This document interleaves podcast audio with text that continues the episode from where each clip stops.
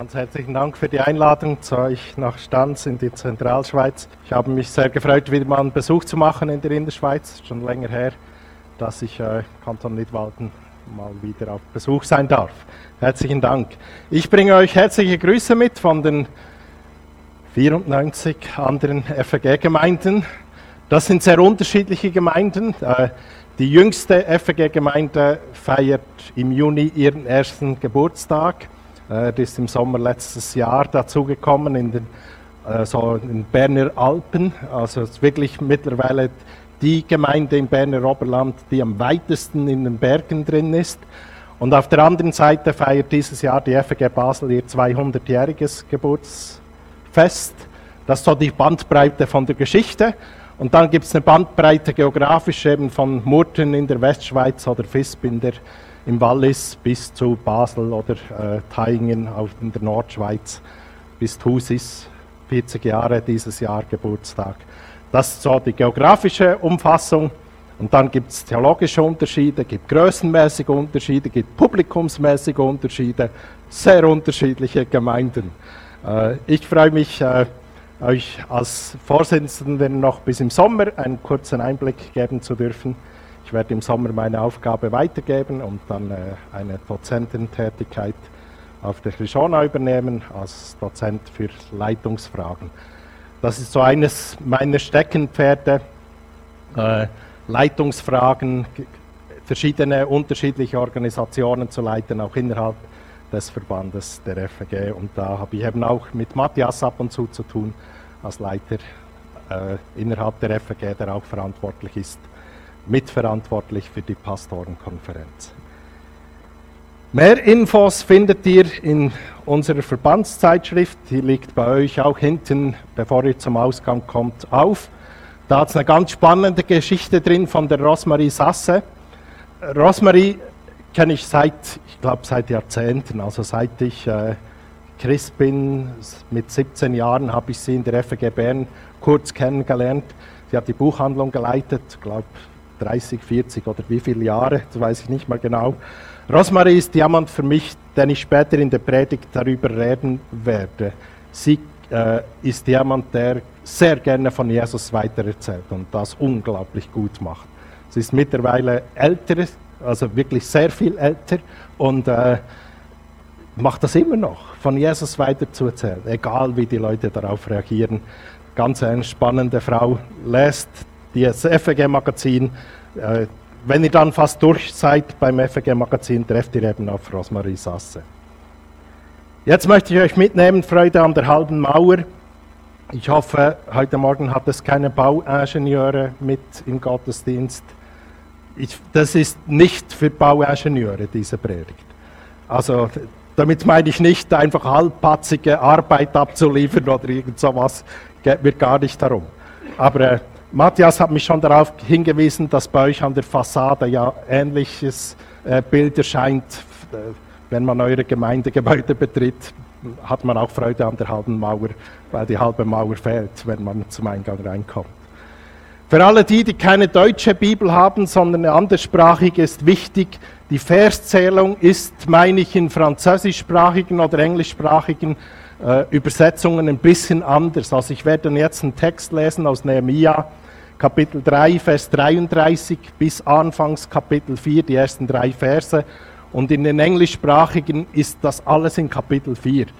Ich habe schon die Predigt mal gehalten und dann kam jemand zu mir, das steht gar nicht in meiner Bibel. Und dann, äh, leider konnte ich kein Ukrainisch, aber äh, sie hat mir dann erklärt, dass wirklich in der ukrainischen Bibel fängt diese, fangen diese Verse erst mit Kapitel 4 an. Einfach, dass ihr wirklich den Text auch findet dann.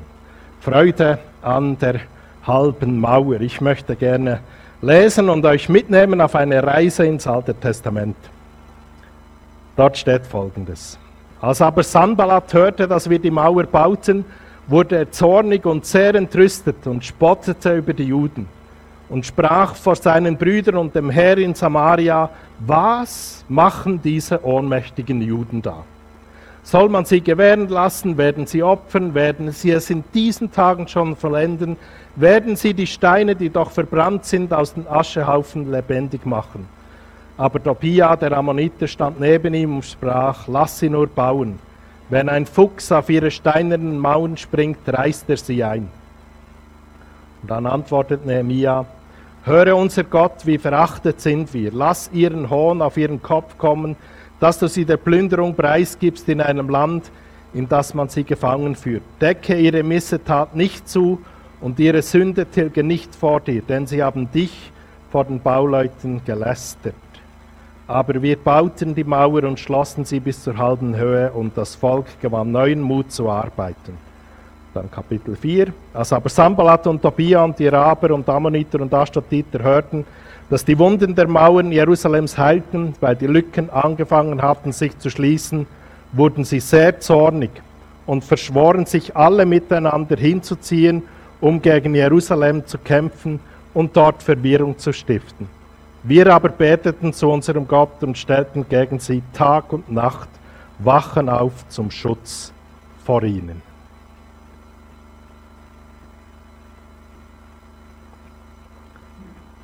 Ich möchte in meine Prediger auf drei Punkte eingehen.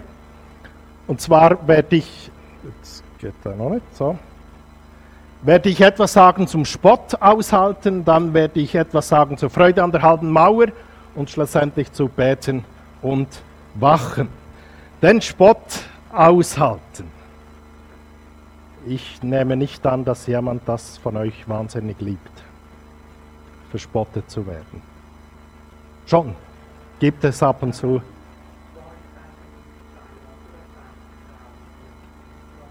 Genau, genau, genau, genau. Sehr gut erkannt auf dem Bild. Ich möchte gerne ein Beispiel machen. Ich bin äh, vor genau einem Jahr in Grindelwald gewesen an einer Tagung von internationalen Evangelisten. Und was mich angesteckt hat an diesen internationalen Evangelisten ist ihr, ihre Freude, Spott auszuhalten. Der Leiter dieses äh, Kongresses hat uns erzählt, dass er jetzt das letzte Jahr darauf verwendet hat, jeden Tag jemanden von Jesus zu erzählen. Und das hat er auch gemacht in diesem Eiger Express von Unternhof, von Interlaken hoch nach äh, Grindelwald, dass er jemanden von Jesus erzählt hat. Ich tue mich schwer mit Spott. Ich habe kürzlich haben wir äh, vom Freikirchenverband, den ich nebenbei leite, eine Medienmitteilung rausgegeben zum Fenster zum Sonntag und dann stand auf den, so auf den sozialen Medien, steht ja immer der große Name dann jeweils, wer es gepostet hat und wer es angeht, stand Peter Schneeberger, der Knallkopf. Und das war äh, von einer Kirchenleitung, von einer anderen, wurde das geliked und das hat mich schon äh, verletzt. Wie hält man Spott aus? Wie geht man mit Spott um? Was macht Nehemia mit Spott? Ich finde das unglaublich spannend hier im diesen Versen, was Nehemiah mit diesem Spott macht. Er sagt folgendes. Höre unser Gott, wie verachtet sind wir. Lass ihren Hohn auf ihren Kopf kommen, dass du sie der Plünderung preisgibst in einem Land, in das man sie gefangen führt. Das ist noch absolut verständlich. Das mache ich jeweils auch, dass ich äh, schon innerlich nur ganz still für mich äh, mir zuspreche, wie arm dran ich bin, wie verachtet ich bin und so weiter. Und dann, äh, dass der Hohn auf ihren Kopf kommt und so weiter. Dann fährt er aber weiter in Vers 37. Decke ihre Missetat nicht zu und ihre Sünde tilge nicht vor dir, denn sie haben dich vor den Bauleuten gelästert. Nehemia ordnet den Spott ein. Er ordnet ihn ein und sagt damit, es geht nicht um uns als Bauleute, dass wir verspottet werden sondern wir nehmen einen Auftrag anstelle von Gott wahr, Jerusalem wieder aufzubauen. Darum geht der Spott an Gott selbst. Er sieht sich nur als Baumannschaft. Oder neutestamentlich übertragen könnte man sagen, wir sind nur Gottes Botschafter. Wir sind nur die Nachfolger von Jesus. Und dementsprechend, wenn wir verspottet werden, Halleluja, das ehrt Gott.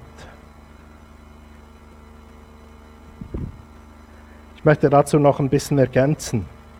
Im Alten Testament und vor allem im Buch Nehemiah finden wir einen Kampf zwischen zwei Menschenbilden. Und zwar einem Menschenbild, das nicht christlich ist oder nicht äh, alttestamentlich jüdisch göttlich ist und einem Menschenbild, das sich auf einen Gott verlässt, den man hören kann, der zu einem redet. Diesen Kampf zwischen Gut und Böse oder zwischen Licht und Finsternis, zwischen zwei unterschiedlichen Menschenbildern finden wir ganz stark im Buch Nehemiah.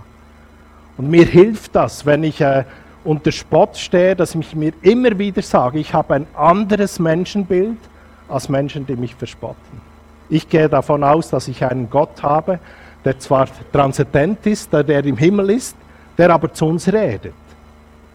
Und die andere Seite hat ganz häufig ein Gottesbild, wo darauf abstuft oder darauf baut, dass Gott sichtbar ist. Hier das Menschenbild der Umgebung von Jerusalem, von Sanballat oder wie auch immer die Feinde von Israel hier geheißen hat, die haben ein sichtbares Gottesbild gehabt. Also ein Gottesbild, wo sich ihre Götzen manifestiert hat, haben in Bäumen, auf den Höhen oder in Steinen und so weiter ein sichtbares Gottesbild. Und das Volk Israel hat ein hörbares Gottesbild, also ein Gottesbild, wo Gott redet. Wird ja nachher deutlich in diesem Sturm, der zum Beispiel Elia erlebt, wo Gott ihn besucht, dass er nicht in diesen lauten, sichtbaren Sachen äh, zu Elia kommt, sondern in diesem leisen äh, Wind, der zu Elia nachher spricht. Diesen Kampf zwischen Gottesbilden, der nachher ganz stark auch zum Beispiel in Nehemiah 8, Vers 10 zum Ausdruck kommt, die Freude am Herrn ist unsere Stärke. Also nicht die Freude am aufgebauten Jerusalem, die Freude an Sichtbares, sondern die Freude am Herrn ist unsere Stärke.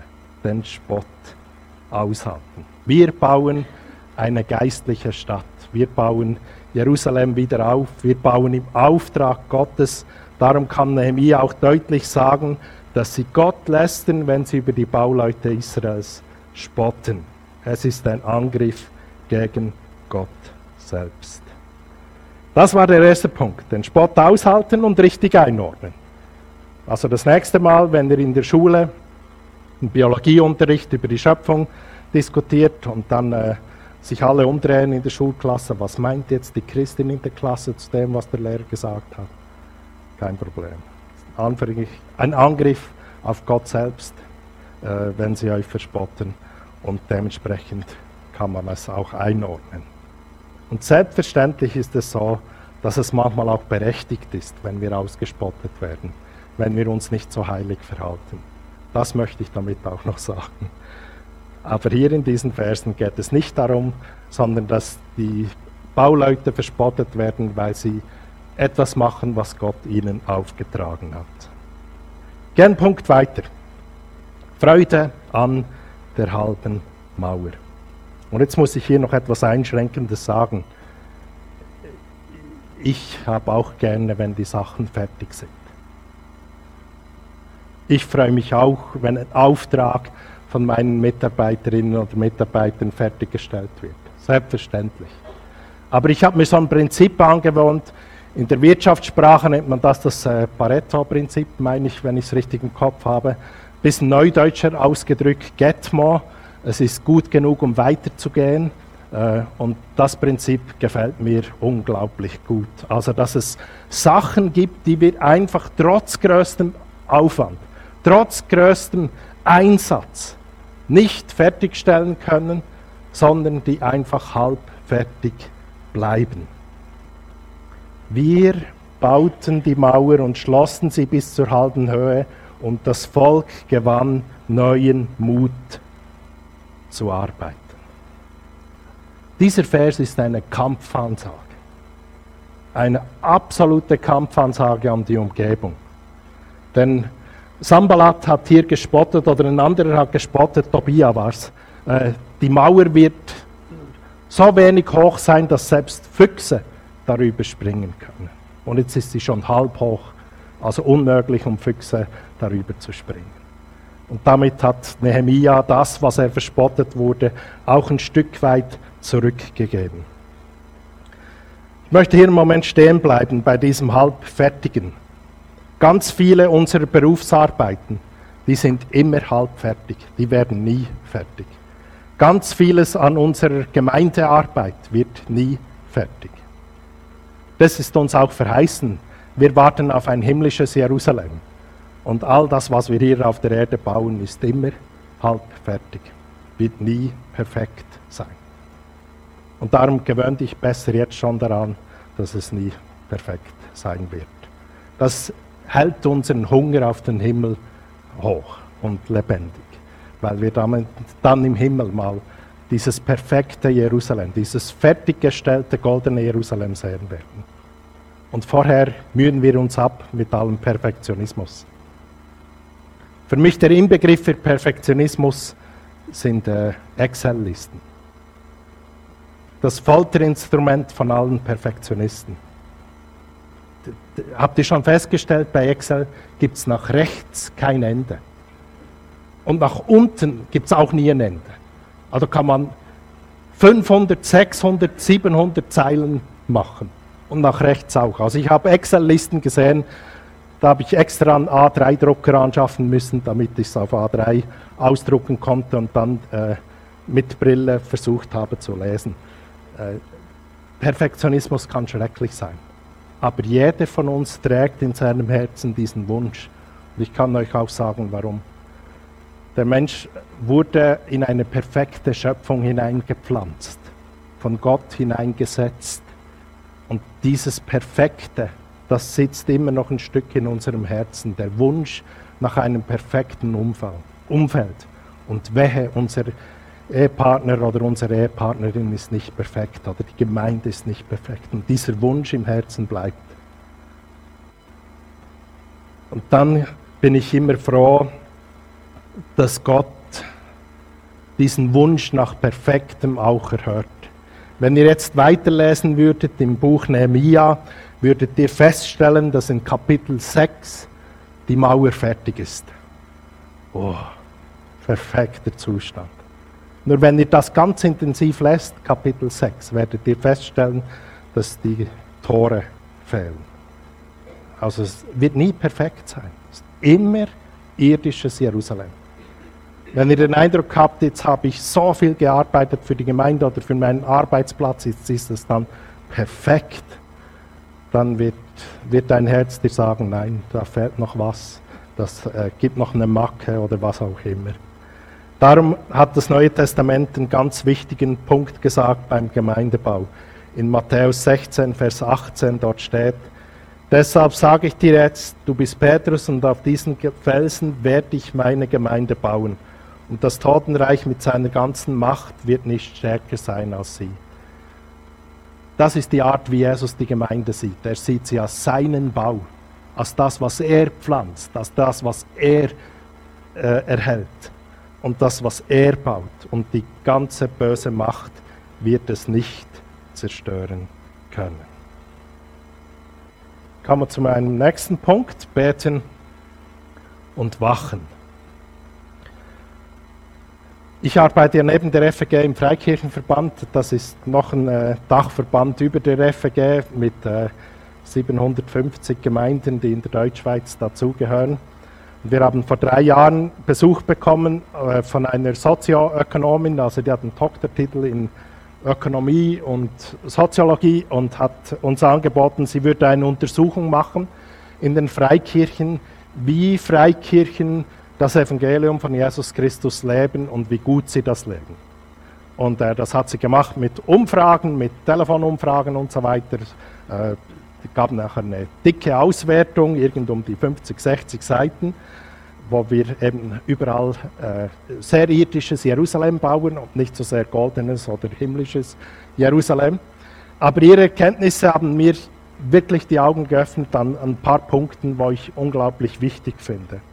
Und zwar hat sie gesagt, sie hat lange in Afrika gearbeitet und in Südamerika und hat gesagt, der Schweizer, den Schweizer Freikirchen fehlt ein Blick dafür, dass Gott zwar unsichtbar ist, aber wir in dieser, auf dieser Erde ihn sichtbar machen können in den Gemeinden. Und die Gemeinde immer in einem Kampf steht zwischen Licht und Finsternis.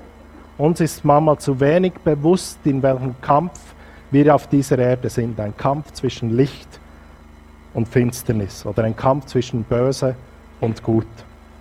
Sie hat weiter herausgefunden, dass der Heilige Geist selten erwähnt wird in äh, Freikirchen, also selbst in Pfingstgemeinden, oder nur dann, wenn er fehlt.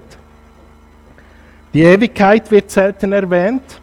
Stattdessen wird immer das persönliche Heil betont. Also was mir jetzt wichtig ist, das Heil im Hier und Jetzt oder auch die geistlichen Disziplinen wie das Beten, das Studium der, äh, des Wort Gottes und so weiter.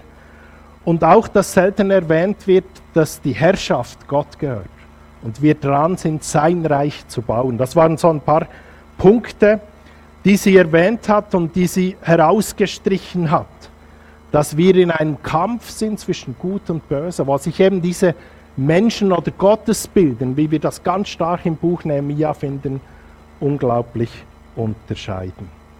Es gibt Zusammenhänge, die wir neu lernen müssen, glaube ich, in unseren Gemeinden. Nehemiah hat das folgendermaßen gesagt.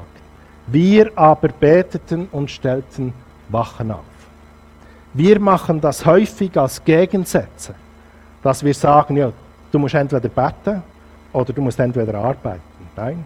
Nehemiah hat gesagt, damals war das ihre Arbeit, zu bauen, Wachen aufzustellen. Nein, wir machen beides.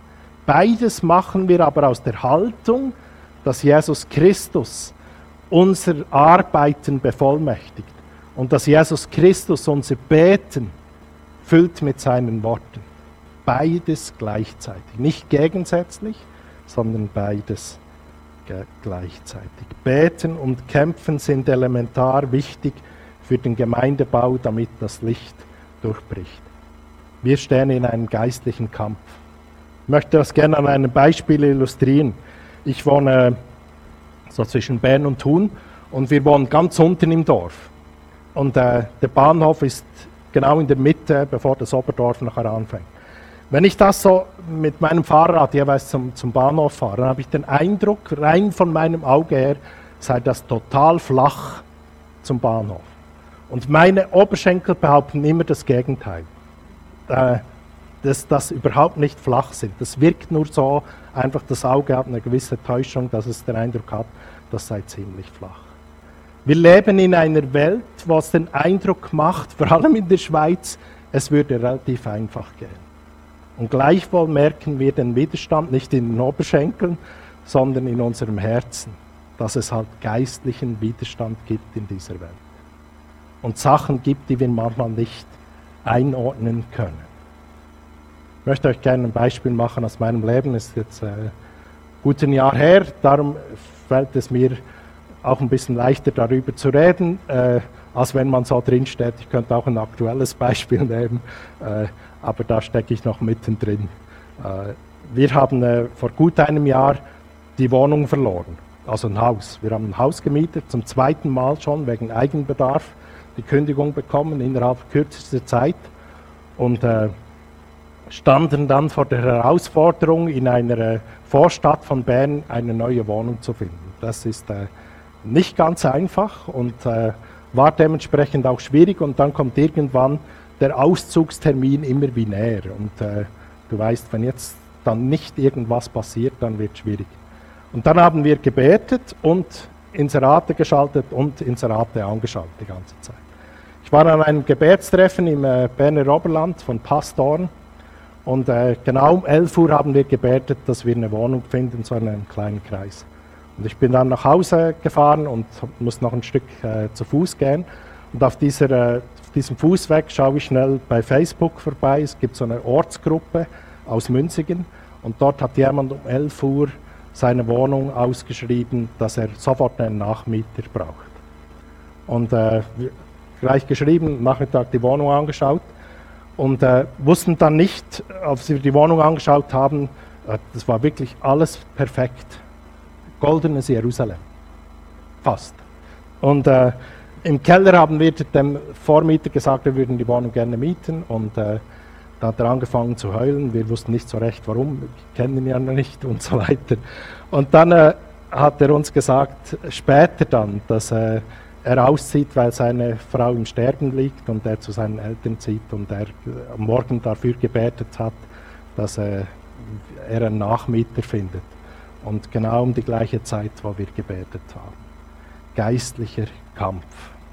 Gott mutet uns manchmal Unglaubliches zu. In dieser Phase, wo wir äh, die Wohnung gesucht haben und schon äh, innerlich den Eindruck bekamen, jetzt stehen wir dann auf der Straße, hat unsere Tochter einen Velo, einen Fahrradunfall, stürzt äh, schwer mit dem Fahrrad, bricht sich den Ellbogen und so weiter. Und dann merken wir, wir stehen in einem Kampf. Es ist eine Auseinandersetzung, Auseinandersetzung zwischen Gut und Böse. Und wem schenken wir unser Herz jetzt in dieser Auseinandersetzung? Wie kämpfen wir geistlich, wenn wir den Eindruck haben, es besteht so ein Kampf zwischen Gut und Böse? Da gibt es Anleitungen in der Bibel. Epheser 6 ist eine gute Anleitung mit der, mit der Waffenrüstung, die wir geistlich in Anspruch nehmen können. Wir haben das, um das einfach noch praktisch zu machen, mit unserer Tochter dann auch praktiziert. Äh, was jetzt das bedeutet, gut mit diesem Unfall umzugehen. Es war äh, eineinhalb Wochen, bevor sie ins Skilager fahren durfte äh, mit ihrer Klasse und konnte natürlich dementsprechend nicht mit. Jetzt ist so, im Berner Oberland, wo sie in die Schule geht, äh, ist Skifahren der absolute Götze. Also das ist einfach das wichtig für dein, äh, für dein Selbstvertrauen, dass du Skifahren kannst. Und die haben wirklich absolut super Skilehrer mitgenommen und so weiter. Und sie macht dann diesen Unfall. Und dann schlägt das auf den Wert, weil sie ja dann weniger gut Skifahren kann als die anderen, die jetzt eine Woche lang Skifahren gehen konnten und dann ihr zu helfen, zu entdecken, dass der Wert nicht davon abhängt, wie man Skifahren kann, sondern was Gott in dein Leben hineinspricht. Dass wir für sie gebetet haben, dass der Arzt geführt wird bei der Operation des Ellbogens und so weiter und dann die Operation gut verlaufen ist. Dass wir gedankt haben, sie hat äh, sich angehängt an einen Flyer, die wo 45 fahren mit einem Bahnhofvelo und Bahnhofvelo haben die Eigenart, dass sie außer einem Rahmen und zwei Pneus nichts haben. Also Werte, Bremse, Licht, Gangschaltung, gar nichts. Und dann ist sie in einer Kurve, hat sie ausgehängt und sie ist geradeaus in der Kurve, ohne Helm. Und äh, ihr zu helfen, zu entdecken, dass sie unglaublich Bewahrung erlebt hat in diesem Moment und zu helfen, zu entdecken, dass der Wert eben nicht abhängt vom Skifahren oder von dem, was die anderen sagen, sondern von dem, was Gott in ihr Leben hineinspricht. Das ist der Versuch, jemand anderem zu helfen, wie man geistlich kämpft. Immer wieder das, was wir arbeiten, im Vertrauen zu Jesus zu machen. Das, was wir beten, uns von Jesus schenken zu lassen. So kämpfen wir geistlich und bleiben fit beim Beten und Wachen. Ich möchte dazu einen Vers lesen, der das auch nochmal aufnimmt. Seid nüchtern und wacht, denn euer Widersacher, der Teufel, geht umher wie ein brüllender Löwe und sucht, wenn er verschlinge. Dem widersteht, fest im Glauben und wisst, dass eben dieselben Leiden über eure Brüder und Schwestern in der Welt kommen. Ich möchte meine Predigt gerne abschließen mit einer Illustration, wie wir das in unserem Alltag machen können. Geistlich zu kämpfen, zu hoffen auf das himmlische Jerusalem und gleichzeitig uns einzusetzen. Das ist eine Illustration, die ich von Pete Scazzero habe, einem Leitungsausbilder aus den USA. Ich möchte euch mitnehmen auf eine, äh, auf eine kleine Reise ins äh, Berner Oberland an die Aare.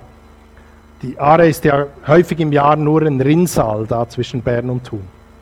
Und angenommen, ihr steht dort am Ufer dieses Flusses und äh, dann kommt Jesus vorbei und sagt euch, das Ziel ist die andere Seite, über dem Fluss auf der anderen Seite. Und dann bringt er euch einen Stein und legt euch den vor die Füße.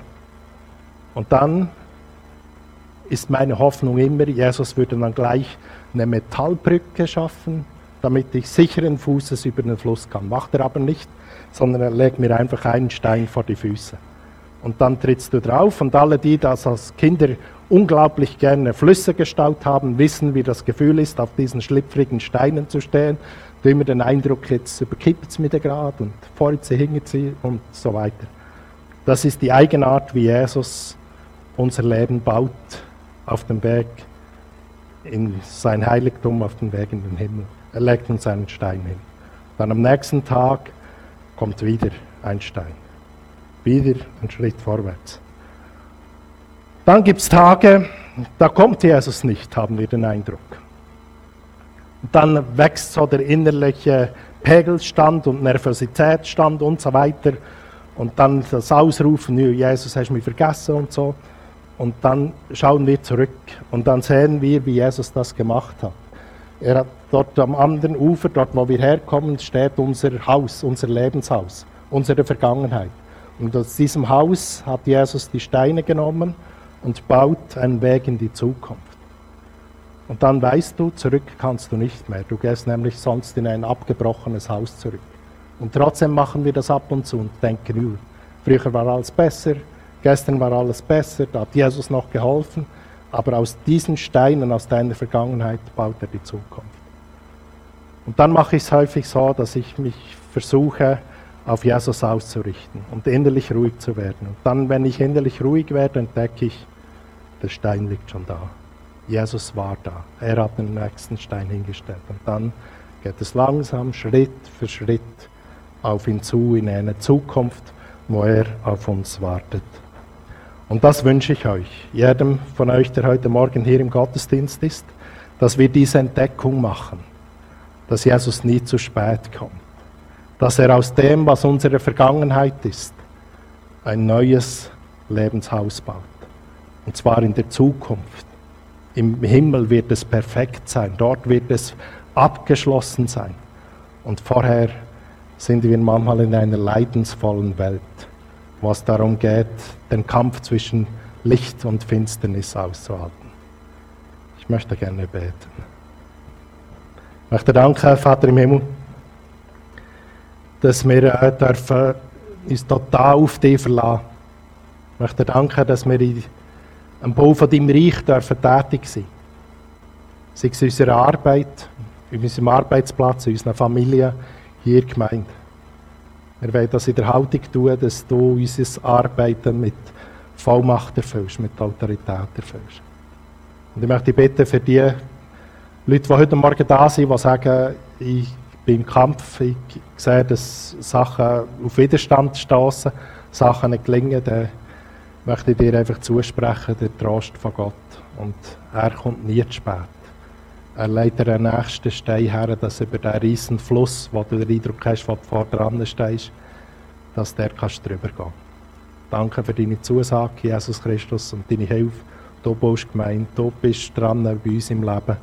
Danke für die Hoffnung auf eine gute Zukunft. Amen.